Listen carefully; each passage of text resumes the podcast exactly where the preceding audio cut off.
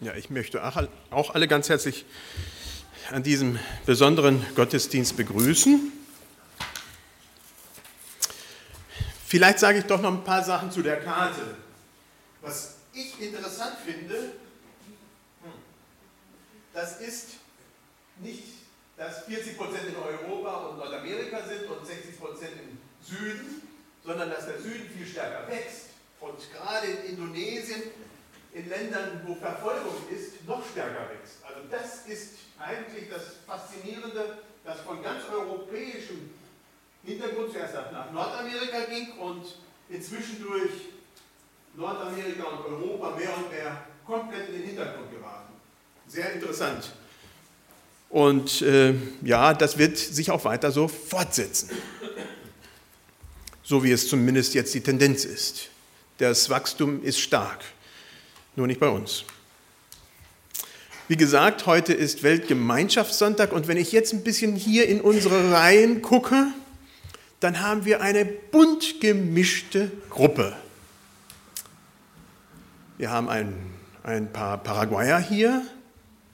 Ich äh, sehe gar nicht. Ah, doch, da oben auch, ja, genau. Äh, dann haben wir noch Leute aus, aus dem Libanon. Sehe ich da hinten? Ja, genau. Maria ist auch da? Ja, aus, aus dem äh, Kurdi, kurdischen Lande. Ja, also von verschiedensten Hintergründen überall zusammengekommen. Einige, die in Russland geboren sind und in Deutschland nun sind und andere, die ein paar Jahre sonst wo gewesen sind. Also ganz, ganz bunt gemischt, die wir hier uns auf dem Thomashof treffen. Und das ist schon sehr besonders für mich. Wie gesagt, das hatte Barbara schon gesagt, jedes Jahr wird dieser Gemeinschaftssonntag gefeiert und das ist so eine Besonderheit, die uns verbindet. Sichtbar wird dieses, so wie auch erwähnt, in besonderen Veranstaltungen in der Mennonitischen Weltkonferenz. In der Merk, die demnächst stattfindet. Ihr könnt euch anmelden, da draußen liegen die Einladungen dafür. Das ist dann die Mennonitische Europäische Regionalkonferenz. In, Schweiz, in der Schweiz wird sie ausgetragen. Oder in ähm, verschiedensten anderen Konferenzen, Konferenztreffen oder sonstiges, da wird so etwas gefeiert. Und sichtbar wird es halt eben einmal im Jahr auch in den Gemeinden an diesem Sonntag. So wie auch Barbara erwähnt, wurde die Predigt nicht von mir vorbereitet, sondern von einem Gerke von Hiele aus Holland. Ähm, wenn die Klagen kommen, dann bitte an ihn. ähm, aber ich werde es nicht nur lesen, also es ist schon noch eine Abwandlung von meiner Seite. Der Text ist heute aus 1. Mose 18, 1 bis 8. Da steht, man soll es anschalten, dann geht es auch besser.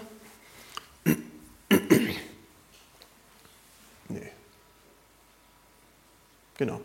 Ähm, und der Herr erschien ihm, also dem Abraham, in Hain Mamre, während er an der Tür seines Zeltes saß, als der Tag am heißesten war. Und als er seine Augen aufhob und sah, siehe, da standen drei Männer vor ihm. Und als er sie sah, lief er ihnen entgegen von der Tür seines Zeltes und neigte sich zur Erde und sprach, Herr, hab ich Gnade gefunden vor deinen Augen, so geh nicht an deinem Knecht vorüber. Man soll euch ein wenig Wasser bringen, eure Füße zu waschen und lasst euch nieder unter dem Baum.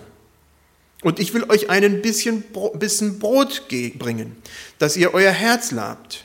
Danach mögt ihr weiterziehen. Denn darum seid ihr bei eurem Knecht vorübergekommen. Sie sprachen, tu, wie du gesagt hast. Abraham eilte in das Zelt zu Sarah und sprach, Eile und Menge drei Maß feinstes Mehl, Knete und Backe Kuchen.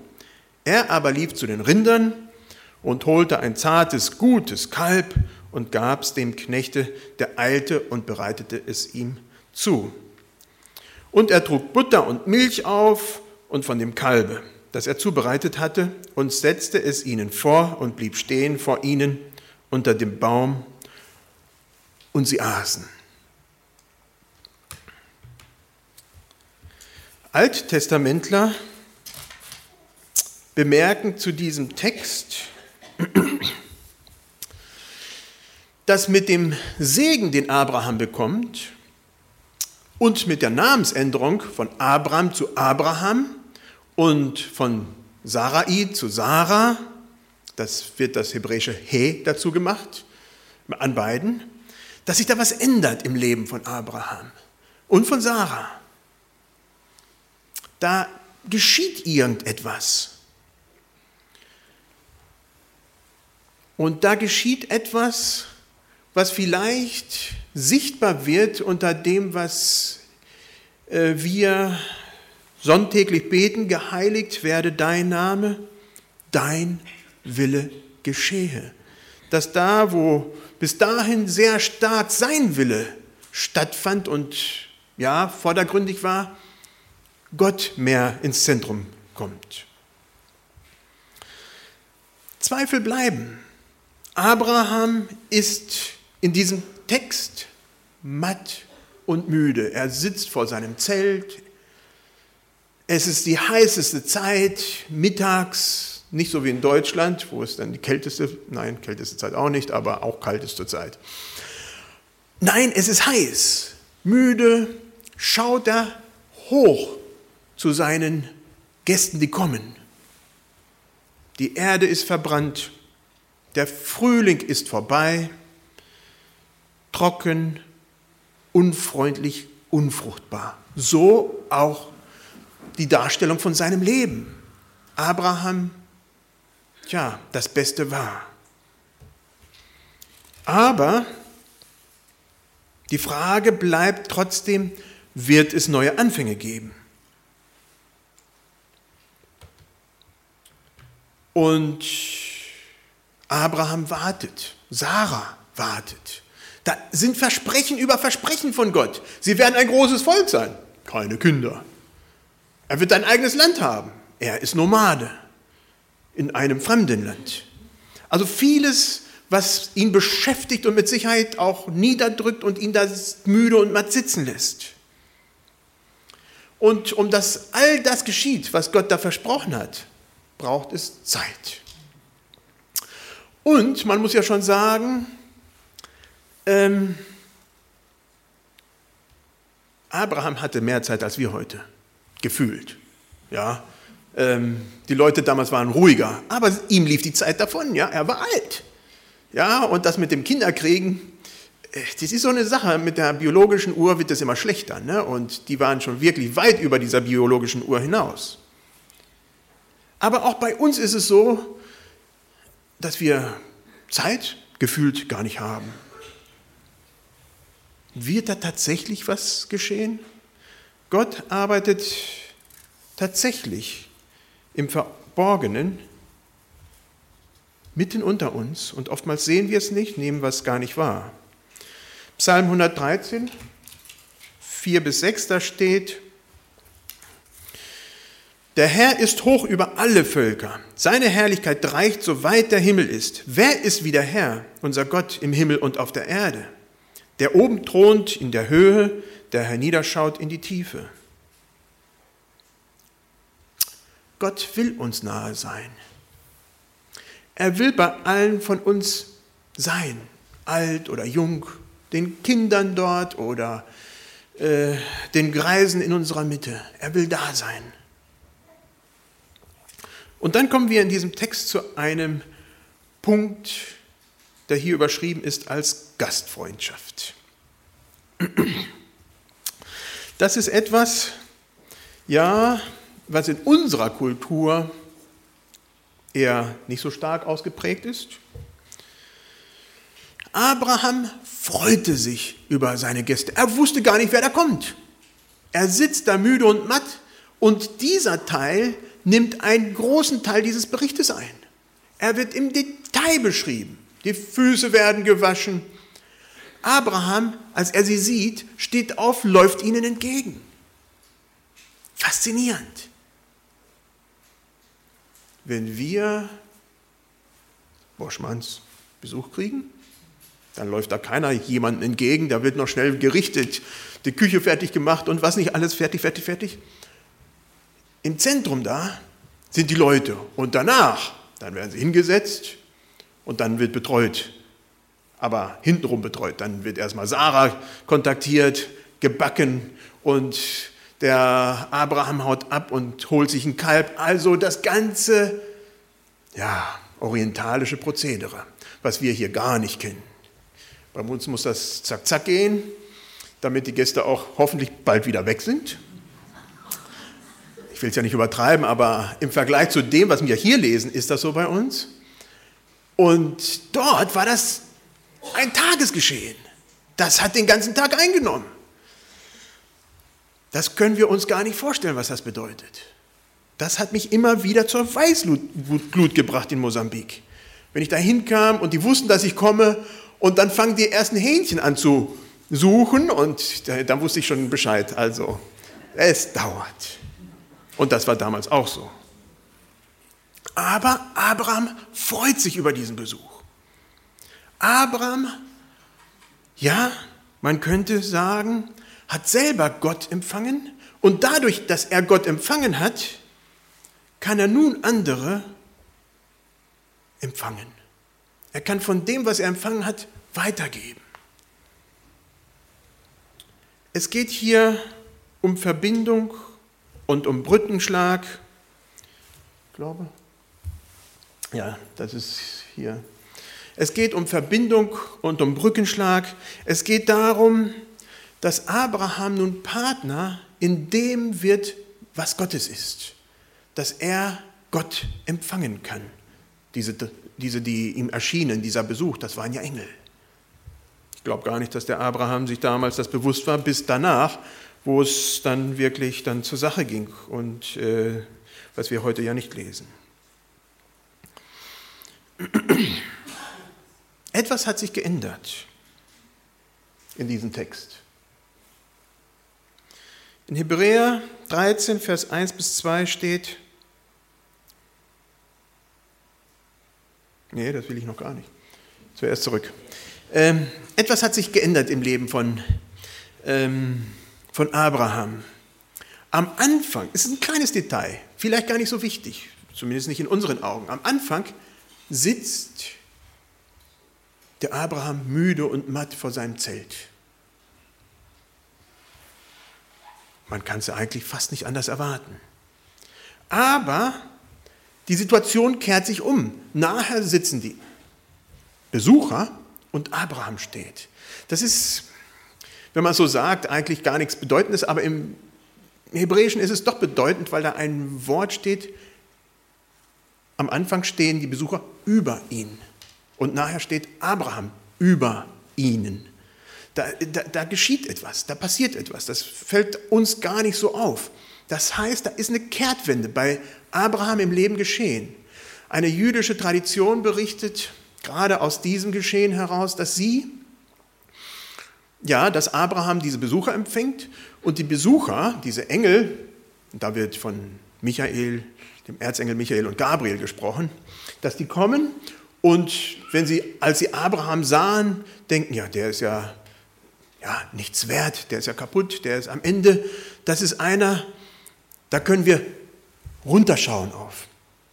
Das ist äh, nichts für uns. Und diese Situation dreht sich um in der, äh, in der Zeit und auf einmal steht Abraham da und die Engel sitzen, sind unten und schauen auf Abraham hoch und merken, ja, sie können tatsächlich auf Abraham hochschauen, weil, ja, weil er Achtung erfordert, weil er etwas von dem geben kann, was er empfangen hat, von Gott.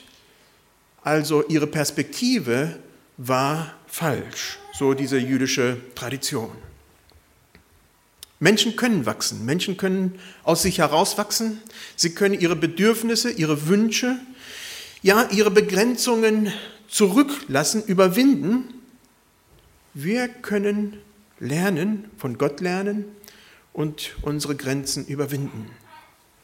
Nicht mein Wille geschehe, Das ist, was Jesus in Gethsemane sagte. Ja, wir kennen als Christen höhere Befehle, nach denen wir uns richten. So, jetzt kommen wir zu Hebräer 13. Da steht, bleibt fest in der brüderlichen Liebe. Gastfrei zu sein, vergesst nicht, denn dadurch haben einige ohne ihr Wissen Engel beherbergt. Es werden zwei Worte hier erwähnt. Bleibt fest in der brüderlichen Liebe, Philadelphia, das ist das Wort brüderliche Liebe. Bleibt fest in dieser brüderlichen Liebe. Gastfrei zu sein, vergesst nicht, das ist Philoxenia. Ein verwandtes Wort, das kommt im Deutschen gar nicht zum Ausdruck. Das heißt Liebe zum Fremden. Das eine ist Liebe zum Bruder und das andere Liebe zum Fremden. Ja? Brüderliche Liebe habt. Liebe zum Fremden, die übt aus. Also eine ganz interessante Konstellation, die wir hier finden. Und interessanterweise handelt es sich um Verben. Verben, habe ich mir mal sagen lassen, das deutsche Wort dafür ist ein Tu-Wort. Es ist nicht ein Gefühlwort. Also Liebe hier in diesem Fall ist nicht gefühlt, oh ja, ich fühle mich so, als ob ich Gäste haben möchte, sondern gastfrei zu sein, tut man. Hm. So in diesem Text, grammatisch wie auch geistlich. Gastfreundschaft einen Platz Menschen in unserem Leben anzubieten. Geben, was der andere Mensch braucht. Das sind die Dinge, wo es hier in diesem Text drauf ankommt.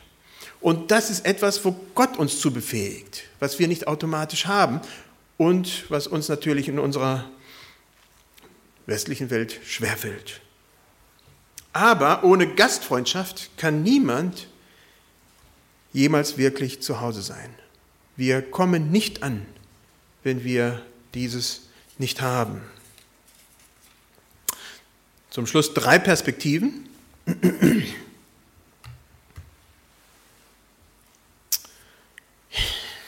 In Deutschland, und das ist ja von Holland geschrieben, in Holland auch anscheinend, tun wir uns schwer mit Gastfreundschaft mit dieser Liebe zum Fremden. Es ist ein gesellschaftliches Problem. Wir brauchen nur die Zeitungen wälzen und dann lesen wir von fremden Hass, von ja, Überschreitungen in dem Bereich. Ähm, es ist ein gesellschaftliches Problem. Was bedeutet es für uns, für uns persönlich, Fremde aufzunehmen? Also nicht Leute, die brüderlich irgendwo in unserem Rahmen sind oder schwesterlich, sondern die uns fremd sind. Was bedeutet das für uns? Das war der erste Punkt. Die zweite Perspektive. Wir tun uns schwer, für Kirchenferne offen zu sein. Wiederum aus holländischer Perspektive. Ich denke, das trifft in Deutschland genauso zu.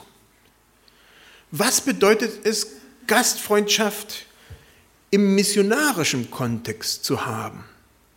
Was bedeutet es tatsächlich, Liebe zu dem Fremden zu haben, weil wir Liebe von Gott empfangen haben und diese Liebe weitergeben wollen an andere Menschen? Weil Gott sie geliebt hat und weil Gott uns liebt. Was bieten wir? Und als drittes, wie erhalten und gewinnen wir uns offene Herzen? Wir sind in einem individualistischen Kontext groß geworden. Wir zählen und als Kind werden wir so erzogen, dass wir zählen und die anderen erstmal vollkommen nicht zählen und das wird gefördert in unserer Gesellschaft. Es geht um uns. Das macht aber auch auf der anderen Seite einsam, weil wir dann schlussendlich alleine stehen. Der andere zählt ja nichts und irgendwann einmal, zu Ende gedacht, sind wir alt und keiner ist da für uns. Aber auch im Leben ist das schon so. Es geht halt eben nur um uns. Was bedeutet uns Tradition und Gemeinschaft? Gemeinschaft mit den anderen.